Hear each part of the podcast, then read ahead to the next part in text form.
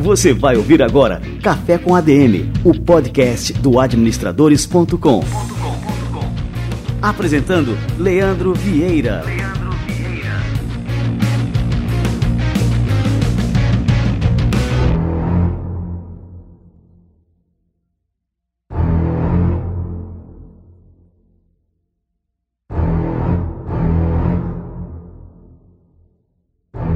Está no ar o Café com a DM, a sua dose de cafeína nos negócios. Este é o nosso episódio número 102, um episódio para lá de especial que traz simplesmente um tubarão para vocês.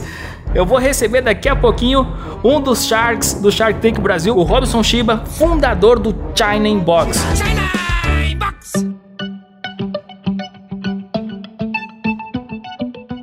Antes disso, quero lembrar para todos vocês que a gente está na comemoração dos 100 episódios do Café com a DM e a gente está com uma super promoção que vai contemplar o vencedor com um aparelho Kindle. Um aparelho Kindle é aquele aparelhinho leitor de e-books da Amazon que você pode colocar lá milhares de livros, levar para onde você quiser, é, uma tonelada de livros sem pesar nada na sua mochila.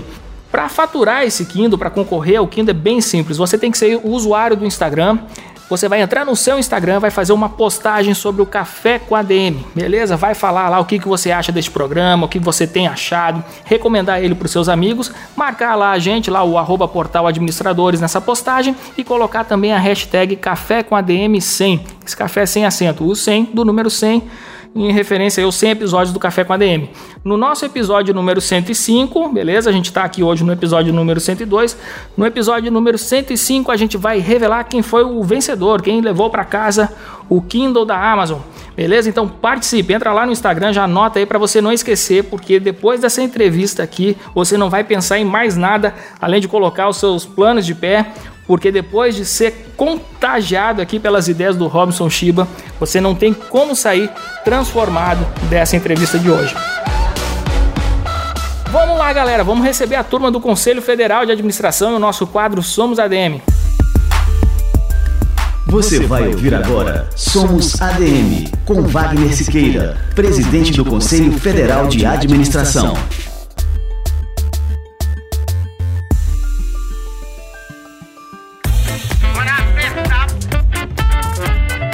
Quando você vai a um evento de recursos humanos, evento de administração, raramente esse tema é discutido. Nós temos insistido nisso há muito tempo. Por quê? Porque há uma fragmentação, né, um fracionamento efetivamente da personalidade do indivíduo nas relações de trabalho. O que, eu quero dizer? Nunca se falou tanto em trabalho em equipe e nunca se produziu tanto a cobrança do trabalho individual. O homem saiu da caverna em função, por ser um animal social, como dizia Platão, ou por ser um animal político, como dizia Aristóteles. Por isso ele saiu, nas relações sociais entre si, que ele conseguiu chegar até onde chegou. O mundo das organizações hoje cada vez mais cobra o trabalho individualizado. A sociedade se individualiza e se tribaliza no máximo. Portanto, isso cria sequelas inevitáveis em relação às pessoas e que o o suicídio, é, no caso do trabalho, é o último ato de protesto, de denúncia da truculência com que as organizações realizam as relações de trabalho. Costumo dizer sempre, a tecnologia no mundo avança a velocidade orbital, enquanto a mentalidade vigente no mundo das organizações avança a mentalidade do carro de boi. Portanto, as práticas antigas são muito mais fortes do que essa tecnologia. Como é que se tem que fazer isso? Compreender por que, que líderes é uma espécie em extinção no mundo. Não é no Brasil só, não. Liderança é uma espécie em extinção. Por quê? Porque as organizações estão capacitando as pessoas não para serem líderes, mas para serem gerentes, para manutenção do status quo e cobrando sempre o trabalho individual. Mas a relação do homem é social, não é dessa individualização completa no conjunto da sociedade. Portanto, esse é um tema que passa pelas organizações, que é o nosso locus e espaço de trabalho, evidentemente, mas isso é uma questão nos tempos modernos, né, nessa hipermodernidade muito grave. É, que o nosso congresso aqui, inclusive do FOGESP, nós trouxemos um dos grandes especialistas do mundo, que foi Giri Lipovetsky, que nos explicou muito dessa questão. Como é que vai mudar isso? Mudando os ambientes organizacionais, os estilos de liderança, mudando as ideias. Quer dizer, o Brasil tem esse problema gravemente porque temos ideias obsoletas, ideias atrasadas, ideias que não são contemporâneas com a tecnologia que nós estamos avançando. Se não aproximarmos esse carro de boi né? e colocá-lo em outras formas, em outras expressões é, no mundo das organizações, a gente vai continuar aumentando o suicídio fingindo que não tem. A primeira questão que a empresa tem que fazer é reconhecer que há o problema de suicídio. Porque hoje você justifica com outras coisas, mas não é só suicídio. E é um que suicida é uma coisa horrorosa, é uma tragédia. Eu fico pensando, foi um caso nosso, são muitos e milhares, né? Eu fico pensando naquele que não se suicida, naquele que teve a sua fragmentação psicológica seccionada, realizada, concretizada. Eu fico pensando na síndrome de burnout, fico pensando no cara que está com a síndrome de fadiga, né, que tem do estresse a todo momento. Fico pensando naquele profissional da organização, colega, pode ser você, que está vivendo síndrome de pânico, produzido também por relações de trabalho. Fico pensando, pode ser eu, pode você, pode ser você, Paulo, pode ser qualquer um de nós, né? na questão da depressão que bate forte. As organizações continuam exacerbando as suas práticas e não reconhecem isso. Você ouviu Somos ADM, com Wagner Siqueira, presidente do Conselho Federal de Administração.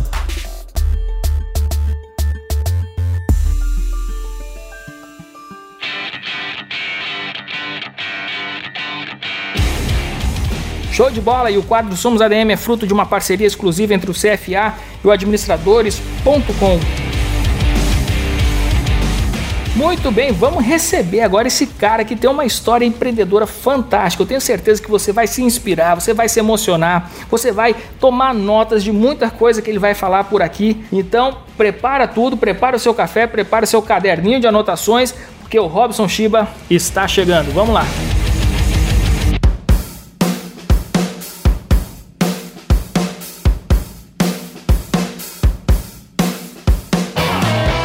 Robson Shiba é simplesmente um dos nomes mais conhecidos no Brasil quando o assunto é empreendedorismo. Ele é odontólogo por formação, participou de uma viagem nos Estados Unidos quando ainda era estudante universitário. Como intercambista, ele acabou enfrentando várias dificuldades na adaptação ao país e teve que trabalhar lavando pratos em uma cozinha de restaurante e entregando encomendas. Foi nesse contexto que ele conheceu o modelo de negócio na área de alimentação que mudaria sua vida para sempre: os deliveries de comida chinesa. Ele é o fundador do China Box, é um dos Shark Tanks aqui do programa do Brasil.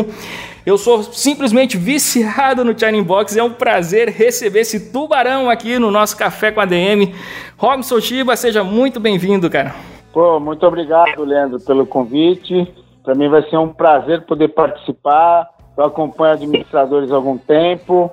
Parabéns, parabéns pela iniciativa, porque você compartilha experiências, estimula e promove o empreendedorismo e gera empregos. É o que o Brasil precisa ciclo virtuoso, mais gente empregada, mais gente com autoestima e mais gente comprando Charlie Box, né? Ah, sem dúvida. Eu sou um cliente semanal, viu, viu, Shiva? Obrigado. Todo sábado é sagrado lá em casa. Ah, muito obrigado. Espero que seja sempre muito bem atendido. Muito, muito, muito. Não, é impressionante. A qualidade, assim, ó, até parece que a gente está fazendo um merchan agora aqui no nosso Café com a DM, mas é uma coisa que realmente eu eh, admiro muito, minha família toda. Os meninos são completamente enlouquecidos lá em casa.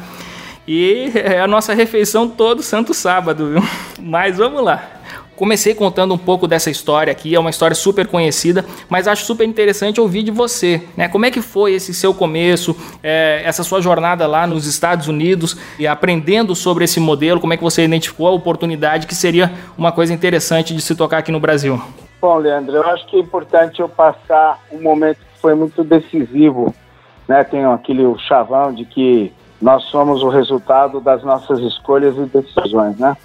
E para mim não foi diferente, porque foi numa viagem aos Estados Unidos que eu fiz. É, a princípio eu iria ficar dois meses só, né? Fazendo um curso de idiomas. E nessa viagem eu fui assaltado. E aí eles levaram todo o meu dinheiro, o meu recurso, e aquilo me incomodou demais, porque é, eu sabia do esforço que o meu pai havia feito para economizar né, o dinheiro para poder realizar aquele meu sonho, meu desejo, e eu fiquei com muita vergonha de ligar para ele para pedir mais dinheiro. E aí eu arrumei um emprego num restaurante chinês que vendia comida na caixinha. Olha só que legal. É, então, foi essa decisão que eu tomei, em vez de ligar e pedir mais dinheiro para eu terminar minha viagem, eu decidi arrumar um emprego e foi em um restaurante desse. E aí eu fiquei um ano trabalhando né, em vários outros restaurantes, mas em um deles foi de comida chinesa que servia comida na caixinha e foi daí que eu trouxe a ideia de montar aqui no Brasil algo que viesse a fazer a concorrência com pizzarias que as pizzarias eram os únicos restaurantes que faziam entrega, né? A teleentrega. Então eu acho que essa minha decisão de arrumar um emprego para eu poder reverter aquela situação foi essa decisão que me fez trabalhar então num restaurante de onde eu trouxe a ideia. Olha só, e o que eu acho interessante é que sempre quando a gente viaja, normalmente a gente tem essas ideias, assim, a gente costuma sempre observar como é que são os negócios em outros países e fica imaginando como é que seria aqui no Brasil, se daria certo ou não, mas pouca gente tem realmente essa coragem de arriscar e dizer, não, vou fazer alguma coisa semelhante no Brasil, ou vou inovar, vou adaptar esse modelo de negócio para a nossa cultura brasileira. Como é que foram os teus desafios justamente para trazer esse modelo de negócio aqui para o Brasil? Era um modelo que não existia, você acabou de falar que aqui a gente tinha muito muito entrega, entrega de lanches, de pizza, de hambúrguer tal, que era uma coisa que já era comum no delivery brasileiro, mas não de comida chinesa. Como é que foi assim esse começo, né, para justamente é, implantar esse novo hábito no Brasil? E também acredito que existem muitas dificuldades. Afinal, assim, é, é, colocar comida dentro de uma caixinha, a comida chegar gostosa na residência. Como é que foram as dificuldades até achar o modelo ideal? Eu fui buscar conhecimento, né? Eu acho que isso é muito importante. É, como era um segmento em que ninguém da família jamais havia é, operado, né? É, meu pai também é dentista, ele tinha dupla jornada de odontologia e dono de uma loja de materiais para construção.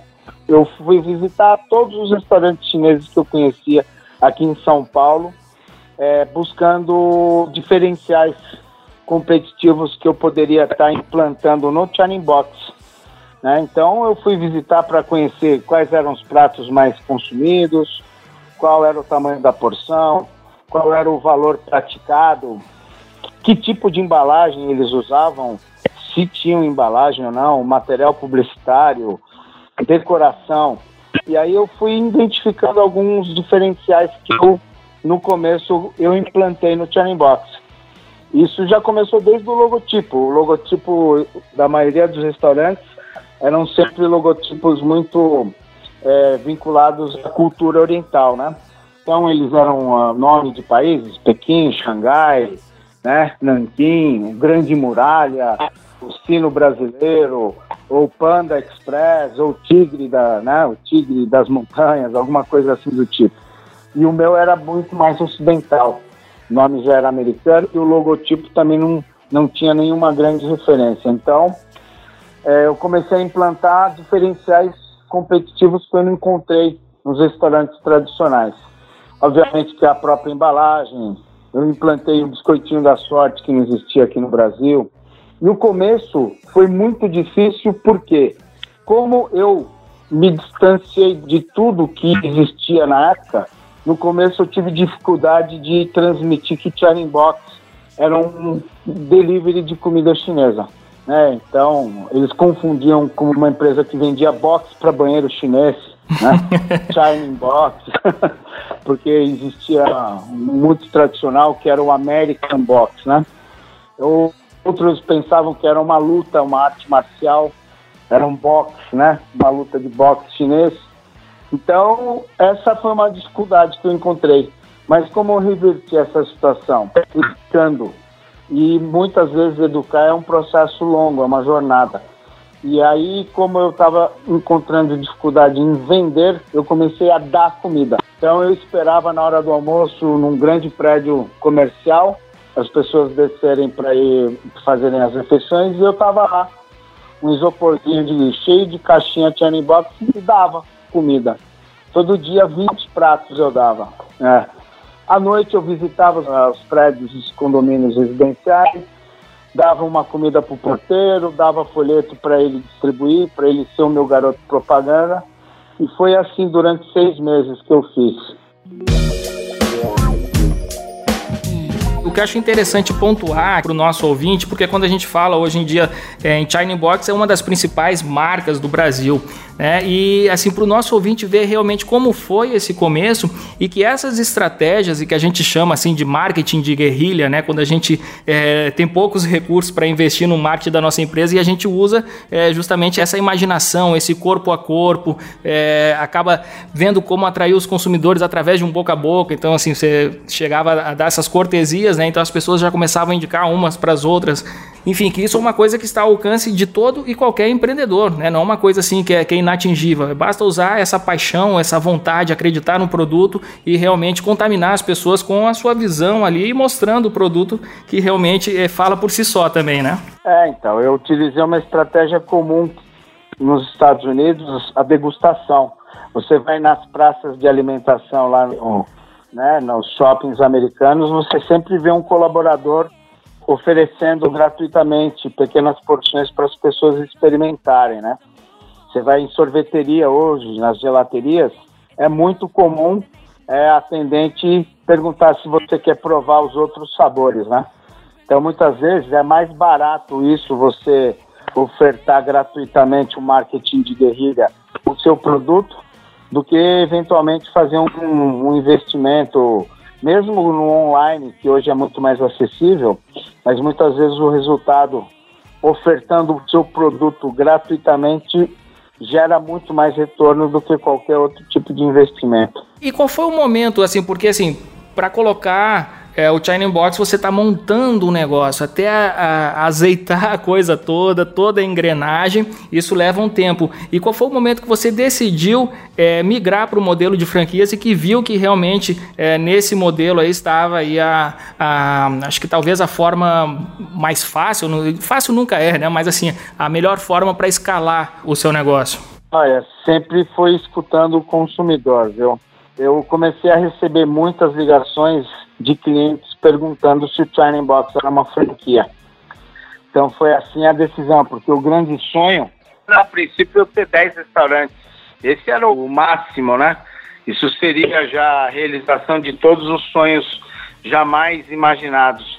E quando eu comecei a ter muita procura de pessoas, clientes perguntando se eles poderiam abrir um China Box, isso me despertou a atenção para o business franquia. E aí eu fui buscar mais uma vez conhecimento, contratei consultorias, até para saber se o meu negócio era franqueável ou não. É, o interessante é que é, o modelo de franquia é um novo negócio, então você teve que realmente é, aprender a montar um novo negócio, né? Sim, porque eu montei o, o Turning Box para ser, no máximo, uma rede com 10 lojas próprias. Esse era o meu sonho, né? Ter 10 restaurantes Turning Box, e eu também já havia montado o Gendai também, né? O Gendai também é uma marca co-irmã do China Box. Eu montei o China em outubro, o Gendai em novembro. É mesmo? O Gendai foi o primeiro fast é, Olha, eu não o sabia. O Gendai foi o primeiro fast food de comida japonesa no Brasil. Que legal, olha aí, uma curiosidade. Eu não sabia, eu pensei que fosse algo mais à frente, né, da história do China Box. Foi mais disruptivo ainda, é, o Gendai. Eu não imagino, mas existe uma sinergia enorme entre as duas marcas, né? Ah, sim, são culinárias asiáticas, e alguns insumos são os mesmos. Né? Hoje aqui, eu não sei se esse número tá certo aqui, mas que eu catei aqui, Shiba, é, o grupo, aí falando no China Box no Gendai, ele serve 7 milhões de pratos todos os anos, tá certo esse número aqui? Na verdade, eu sirvo 1 milhão e 300 mil refeições por mês. Deus o livro. Então a gente está falando, né? Eu comecei falando em 7 milhões, então a gente está falando, sei lá, aproximadamente 15 milhões por ano. Eu estou fazendo um cálculo totalmente de cabeça aqui, né? É, mais ou menos isso. Olha só. Mas assim, o que eu quero saber assim, qual que é o segredo para manter a qualidade da comida e dos serviços de entrega, que é uma coisa extremamente complicada, né? Ao mesmo tempo que você segue uma estratégia de expansão, porque a gente tem casos é, no franchise, casos clássicos, né, de redes que simplesmente acabaram comprometendo a qualidade do seu serviço na, nesse momento de expansão, como por exemplo o caso do McDonald's, né, quando começou a se expandir muito através do modelo de franquias, é, a, o padrão não era o mesmo em todas as lojas. Como é que vocês conseguem equilibrar isso aí? Eu consigo um bom padrão porque eu, eu tenho um operador logístico que entrega os mesmos insumos para a cadeia inteira, né? Então, fica aqui em São Paulo, então toda a indústria entrega para esse operador e esse operador distribui loja a loja no Brasil inteiro. Então, todas as lojas elas vendem a mesma proteína bovina, mesmo frango, mesmo macarrão, mesmo molho então, com relação a produto, eu consegui é, garantia de padrão, é, concentrando o fornecimento. E agora, no começo, eu tive muita sorte, porque eu tive muitos amigos, amigos próximos que decidiram investir também no Charing Box. E amigo sempre é amigo, né? E são amigos muito próximos mesmo, né? Então são amigos de infância, todos eles recém-formados, lá tentando buscar um lugar ao sol, viram que o Channing Box era um negócio que estava prosperando né, rapidamente, e aí eles abandonaram as carreiras de executivos e foram empreender comigo. E aí vieram os parentes desses amigos, que também estavam buscando uma coisa para continuarem aí a, a realizarem os sonhos da família deles, porque eu peguei um Brasil prosperando, né, Leandro? Eu, eu comecei a franquia em 1994, que foi o auge do Plano Real. Então eu iniciei meus negócios num período extremamente caótico politicamente e economicamente. Foi em 92. O Collor tinha sofrido impeachment também, né? E a gente vivia com uma inflação de 1.500% ao ano. E depois em 94 eu pego o auge do Plano Real. Ô Shiba, deixa eu só fazer um, um parêntese, porque eu, eu, sempre faço essa pergunta.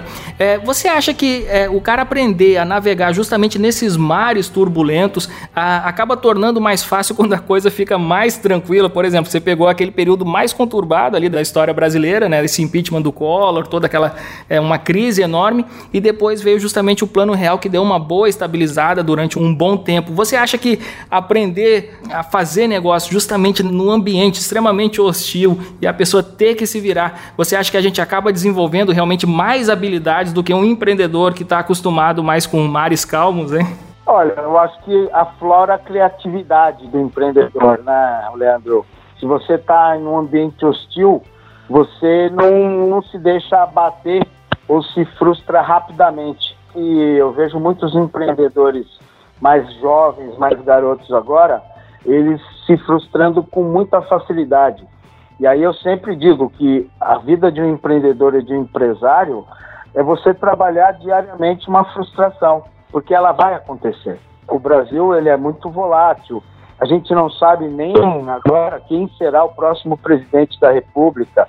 Então você trabalha com mercados subindo o dólar. O dólar estava 4,20 há um mês atrás, hoje está 3,80 e eu trabalho com muita coisa importada né? É, o salmão é importado, o arroz é importado, a alga é importada, e a gente fica nesse impasse, reajusta, não reajusta, é, investe né, em novos modelos, e a gente faz apostas, né?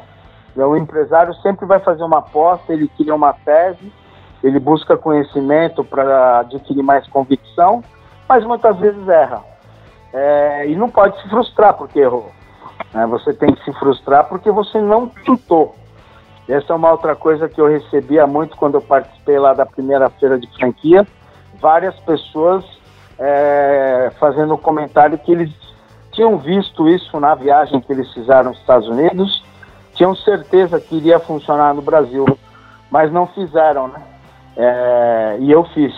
E estava lá oferecendo a franquia. Então, basicamente, quem trabalha em ambiente mais hostil ele trabalha mais frustração, alinhamento de expectativa é, e trabalha muito mais a criatividade. Então, por isso que eu acho que é mais comum uma pessoa que veio de períodos mais difíceis conseguirem prosperar com mais facilidade do que aqueles que nunca passaram é, por um, uma situação mais complicada, né? Então acaba sendo uma coisa boa, um momento difícil, que é um momento realmente de aprendizado, né? Eu acho que a gente tem sempre que levar essa lição das crises, né? E me diz uma coisa, falando ainda em crise, então a gente está falando em quase 30 anos né, de história aqui do China Box e de toda a sua trajetória empreendedora. É, durante esse tempo, então, a gente teve é, altos e baixos assim na economia brasileira e você sempre continuou investindo, sempre continuou é, crescendo, gerando empregos e muitos empresários é, tomam o caminho inverso. Eles acabam jogando a toalha é, e quando tem a possibilidade acabam saindo até do país, como existe agora nesse momento, especialmente assim esse discurso muito forte: ah, eu vou vender tudo, vou sair do país. Isso já passou pela sua cabeça? Conta um pouco para mim, como é que você faz essa leitura aí dessa Olha, Leandro, eu uh, nunca passou pela minha cabeça sair do país, até porque eu sou neto de imigrantes, né? Então, o meu avô, ele saiu do Japão, ele abandonou até a mãe dele para vir buscar chances e prosperar aqui. E o Brasil deu essa oportunidade para ele, deu oportunidade para meu pai. Meu pai já é nascido aqui, né? meu pai nasceu em 35 e ele ainda passou pelo período de guerra, né? O Japão era inimigo do Brasil. E mesmo assim ele continuou aqui é, e conseguiu criar os seus filhos, me deu uma boa educação. É, então eu jamais pensei em abandonar o país. Eu sou brasileiro, tudo que minha família tem, que eu tenho, eu conquistei aqui. Então jamais penso em abandonar e sair daqui. Olha aí, que coisa bonita, cara. E assim, até falando, você falou agora no seu avô, no seu pai, é, até em outras entrevistas você disse que nenhum, já disse, né, que nenhum empreendedor pode perder de vista as suas referências, né? E no seu caso, você acabou de falar nos seus próprios é, familiares e a gente pode falar também na cultura, na gastronomia oriental. O que, que os empreendedores devem fazer para sempre é, estarem conectados às suas origens, né? E terem boas é, referências, que inclusive pode até ser vitais para suas carreiras e para os seus negócios. Eu sempre busco referências referências próximas e reais, né, Leandro? Eu, eu vejo muitas pessoas dizendo que tem como grande referência o, o Lehman, não que ele não seja, obviamente que ele é, né? o Steve Jobs, o Bill Gates, Zuckerberg, é, são grandes referências de grandes empreendedores, grandes empresários, geram milhares, milhões de empregos, mudaram o comportamento de gerações do mundo inteiro, mas eles estão bem distantes. E eu pego referências muito próximas a mim, né? Eu tenho uma outra grande referência, o Geraldo. O Geraldo é o cara que, o meu cozinheiro, o cara que me ensinou tudo que eu sei na culinária. É, ele, quando nós estávamos montando o Turning Box, ele ficou um ano inteirinho sem tirar um dia de folga. Trabalhou 365 dias comigo lá, porque nós estávamos aprendendo, né? E eu sempre prometi para ele, sempre cumpri, ele é sócio da minha empresa hoje, né? Ele é sócio acionista do grupo Trend Foods, ele tem cinco lojas próprias, e eu tenho o Carioca, o Sebastião, foi meu primeiro sushi no Gendai. Ele também é sócio da empresa. Então todos eles prosperaram comigo e deram muito sangue. Então pego grandes referências reais, caras, pessoas que estão comigo, que dedicaram e dedicam a maior parte do tempo de vida deles me ajudando a construir meu sonho e a realizar, a construir minha marca e a realizar meu sonho. Então, esses caras sim são minhas grandes referências, né? São pessoas muito humildes que começaram do negativo como meu avô e como meu pai e estão aí nessa jornada doida comigo. Então, é, eu acho que o empreendedor ele tem que olhar para aquelas pessoas que estão com ele né, das dificuldades que eles passam diariamente, até para chegarem no restaurante ou chegarem no escritório, quanto tempo eles demoram saindo de casa até chegar no trabalho. Muitas pessoas demoram quatro horas, são duas horas para chegar e duas horas para voltar. Isso para mim é referência.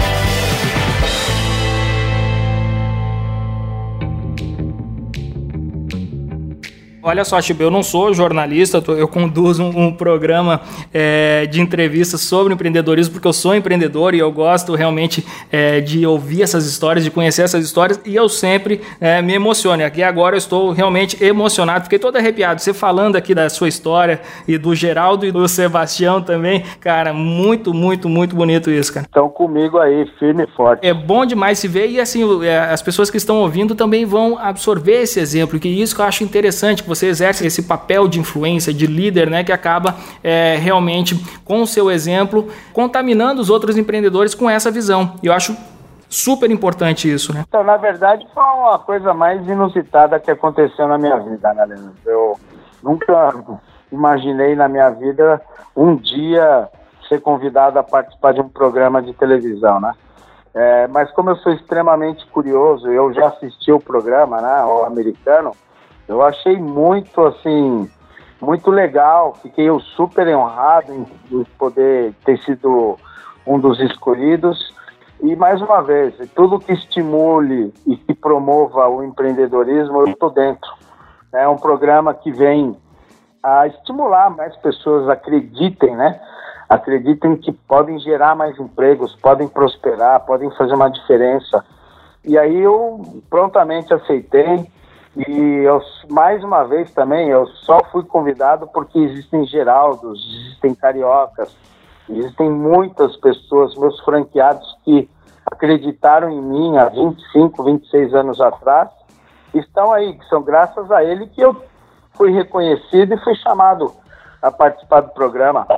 E aí, de alguma forma ou de outra, eu sempre reconheço que eu simplesmente represento aí uma legião de empreendedores que estão junto comigo aí há 26 anos. Eu tenho que dar um depoimento sobre o Shark Tank, que aquilo ali é, é realmente uma aula ali de empreendedorismo, uma oportunidade que as pessoas têm. Muita gente perde tempo aí vendo o BBB, a Fazenda, enquanto pode ver um reality show de realmente de valor, né, cara? E eu fico muito contente que eu vejo muitas crianças assistindo também, Leandro. Então, eu vejo depoimento de pais, ou as próprias crianças também chegando. Poxa, Shiba, eu te assisto o programa. Garotos de 12, 13 anos, eu fico muito contente. E me diz uma coisa, o que, que a gente pode esperar aí num futuro próximo, da, tanto do China Box, da marca China Box, quanto do Gendai uh, aqui no Brasil, planos internacionais? Você pode compartilhar com a gente aqui? Estamos validando agora dois modelos, né? um China Box e um Gendai são operações menores, é, são operações em que a gente vai implantar em centros comerciais ou em grandes redes de atacadistas e de supermercados, né? São operações para que o empreendedor e mais três colaboradores consigam operar. Então, é um, de investimento muito menor é, e de crescimento muito mais acelerado, né? Então a gente pretende nos próximos quatro ou cinco anos dobrar o número de lojas através desses novos formatos, né? Com investimentos bem mais acessíveis e o objetivo nosso sempre vai ser gerar emprego, é, ajudar pessoas a realizarem sonhos através de negócios. É, nós não somos nenhuma ONG assistencialista, mas a gente promove empreendedorismo, atitude empreendedora nos brasileiros. É esse o nosso grande propósito agora. E agora me surgiu uma curiosidade, eu estou lembrando lá do começo do China Box, é, que era focado essencialmente em entrega, no delivery. Né? Acho que essa que é a, a, a verdadeira natureza do negócio, né? Ah, o delivery. Mas de um tempo para cá eu venho observando que é, tem surgido várias lojas no formato de restaurante. É, por que, que se deu assim esse movimento aí, Shiba? Na verdade, a gente eles já tinham o real estate, né? Eles já tinham lá o imóvel. Como a gente conseguiu diminuir significativamente a área de operação, a área de cozinha, né? É, de cada loja, e a gente já pagava o aluguel do imóvel. Então, a gente reformou e falou para eles tentarem faturar um pouquinho mais naquele metro quadrado, né? Juntou a fome com a vontade de comer, então, literalmente, né? literalmente. Isso também fez com que meio que um gatilho para que eles pudessem reinvestir no imóvel, né?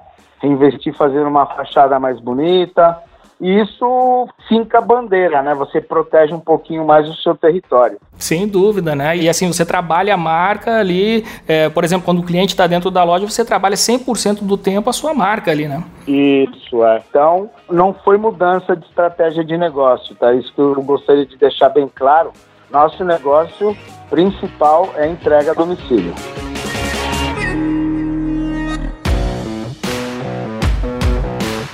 Cara, Chiba, eu quero te agradecer demais aqui. Eu tô terminando esse café com a DM aqui com fome, cara. Sabe aquela coisa que você fica com vontade?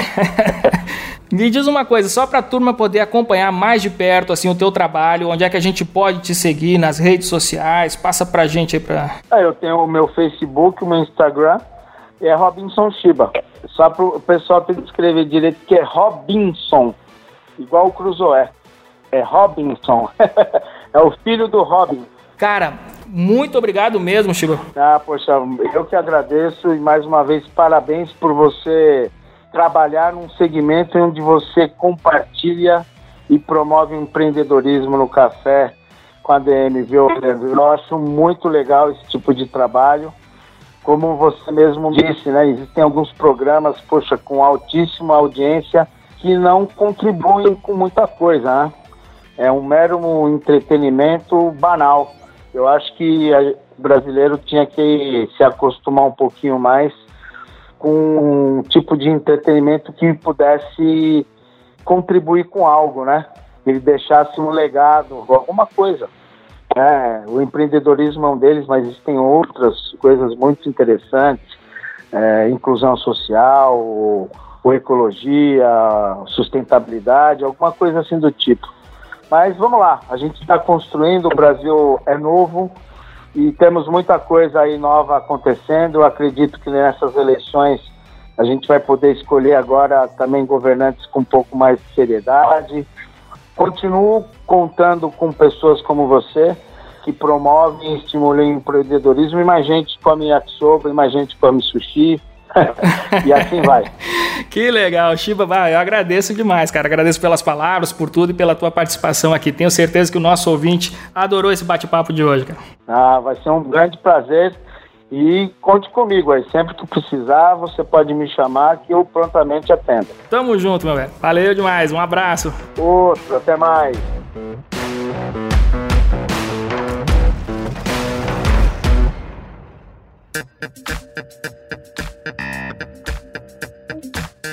Sensacional, cara, que entrevista fantástica, pô.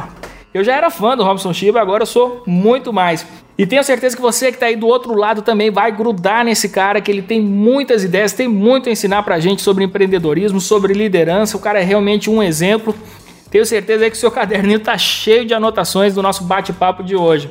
Mas não esquenta que o Café com a DM está sempre no ar, é só você entrar lá no cafécomadm.com.br para ouvir e reouvir quantas vezes você quiser todos os episódios. Tem muita coisa boa por lá.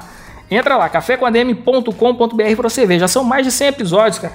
Estamos chegando aqui em 50 milhões de downloads. É muita coisa. Para comemorar, você já sabe, temos essa promoção. Não esquece, é só um lembrete agora para você Entra lá no seu Instagram, faz uma postagem sobre o Café com a DM, pode ser um vídeo, pode ser uma imagem, pode ser um texto, pode ser o que for. Faz uma postagem sobre a gente, o que você tem achado deste programa, indica para os seus colegas, marca o arroba portal administradores e também a hashtag Café com ADM 100. No nosso episódio número 105, então daqui a três episódios, você vai saber quem foi que faturou um aparelho Kindle zero quilômetro, leitor de e-books que você pode botar quantos livros você quiser.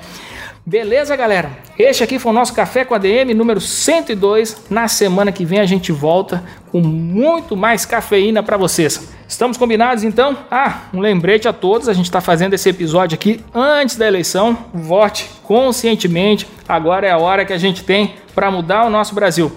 E se for para deixar um conselho para votar, não quero influenciar a votação de seu ninguém. Mas o meu conselho é o seguinte: Vote naquele candidato que você se identifica com as ideias dele. Vote porque você acredita no plano de governo dele e não porque você está com medo de A ou B ganhar essa eleição. Beleza? Eu acho que esse é o voto mais certeiro, é o voto que você vai consciente, sabendo que você está fazendo a escolha certa. Muito bem, galera. Então, até a próxima semana com mais um episódio do nosso Café com a DM, a sua dose de cafeína nos negócios. Até lá.